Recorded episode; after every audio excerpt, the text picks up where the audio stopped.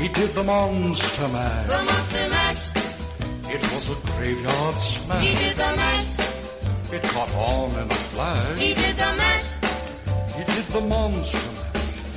Buenos días, buenas tardes o buenas noches, ya sabéis, dependiendo de la hora que estéis escuchando esto. Esto es 31 días de terror, el micropodcast que durante todo este octubre está tanto en www.elpájaroburlón.com como www.sivox.com, repasando pues un poco el cine de terror desde los años 30 hasta la actualidad. Así que vamos con una película como es El Cabo del Miedo de 1991. Counselor? Counselor? Is that you? Counselor? I'm out, come out wherever you are. I ain't no white trash piece of shit. I'm better than you all. How can I learn you? Can you? Can you? And I can you. And I'm you. Enfrentarse una vez más a, a esta peli, al cabo del miedo, después de tantísimos millones de años sin, sin verla, realmente, en mi caso, es que claro, ya se había quedado un poco la cosa como que eh, realmente la parodia que hicieron los Simpsons de la película con el actor secundario Bob ya casi había sustituido directamente casi a la película. Con tanto que, que yo eh, incluso asumía que lo del programa de relocalización de testigos aparecía en la, en la película, al igual que pasaba con los Simpsons. Bueno, pues efectivamente no pasó. Realmente no, no se iban, la, la familia Bowman no se iba a otro sitio porque, por, por el acoso de Max, de Max Cady. Bueno, sí, pero no lo hacían de esa manera. Bueno, en fin, pues esto ya sabéis que es un, remake que hizo Scorsese de la película El Cabo del Terror de, de 1900, creo recordar 61, si no me equivoco. Y bueno, también en esta aparecen también tanto Gregory Peck como Robert Mitchum haciendo unos, unos papeles pequeños también. Y pero bueno, obviamente aquí la fiesta se la llevan, pues eso, tanto el abogado como el, el ex convicto, en este caso, pues Nick Nolte y, y Robert De Niro, pues que están los dos on fire, que parece eso una, la- vamos, eso parece la hoguera en la que quemaron a Juana de Arco, de, el fuego que hay ahí en esa, en esas, actuaciones. Es interesante ver eso, cómo, cómo a primeros 90 la cosa empieza a cambiar, que esto ya lo, ya lo, ya, ya lo he comentado otras veces cuando, sobre todo también cuando estudias un poco el tema de lo de las novelas de terror de la época y demás, cómo eh, al cine empieza a darle vergüenza el admitir que es cine de terror. O sea, el admitir que es algo que tiene elementos de terror. Obviamente, pues eh, unos, un tiempo antes eh, ya sabemos lo que pasó con el Silencio de los Corderos, en los Oscars y demás. Eh, a ver, si me dan a escoger entre el Silencio de los Corderos y el Cabo del Miedo, me quedo con el Cabo del Miedo porque está absolutamente loca la película, es muchísimo más loca que, que la otra, que es más telefilmesca.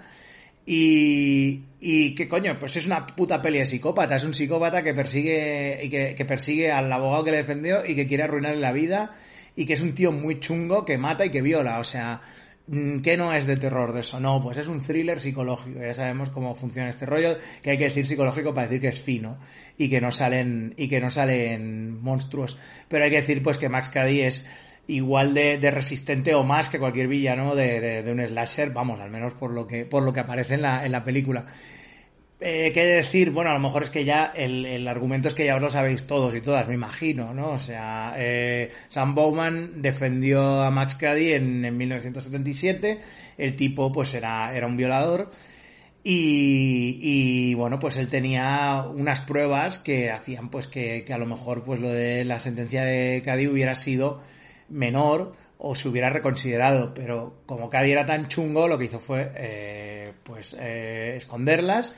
Y Cady se comió 14 años en la, en la cárcel, en los que se ha convertido como una especie de supervengador tatuado, con- supervengador religioso, ha leído mucho la Biblia, aunque, bueno, digamos que de la Biblia ha cogido lo que ha querido y ya está, sobre todo lo más violento, y se ha convertido pues en un Robert De Niro bastante mazado, con acento sureño, con el pelo engominado, con todos esos tatuajes chungue- chungueras, y con, y claro, y con ese sentido de la moda que es una mezcla entre fiebre del sábado noche y, marinero.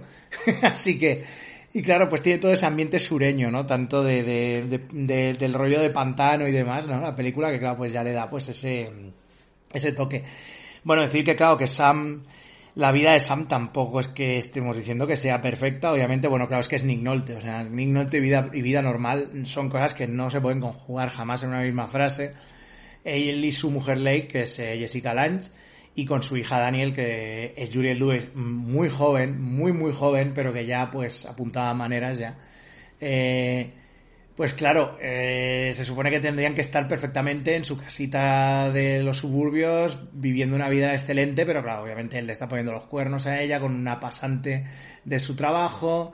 Eh, la niña, pues la pillaron fumándose un porro y ya le cayó la de Cristo, cuando ellos también fumaban porros cuando eran jóvenes. Bueno, tienen sus movidas y tienen sus cosas. Eh, Lady está con una especie de bloqueo creativo y demás porque es diseñadora, todo chorradas, pero son chorradas que, en cuanto, pues eso, en cuanto Max día aparece en su vida, se van, empiezan a acentuarse cada vez más, porque Max obviamente no es tonto, o sea, de hecho, eh, la condescendencia y este rollo como de clasismo, eh, de mirar por encima del hombro al ex convicto, es una cosa que es muy, muy de, me mola mucho de la peli, o sea, que Nick Nolte al principio dice, va, este es un desarrapado que no sabía ni leer.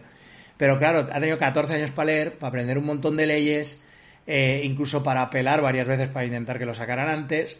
Y obviamente no es un, ya no es un, el cateto que metiste en la cárcel. Es un tío que está enfocado como un láser para acabar con tu, para acabar con tu vida y con tu familia y, que se las, se las sabe todas. ¿Te está gustando este episodio? Hazte fan desde el botón apoyar del podcast de Nivos. Elige tu aportación y podrás escuchar este y el resto de sus episodios extra. Además, ayudarás a su productor a seguir creando contenido con la misma pasión y dedicación.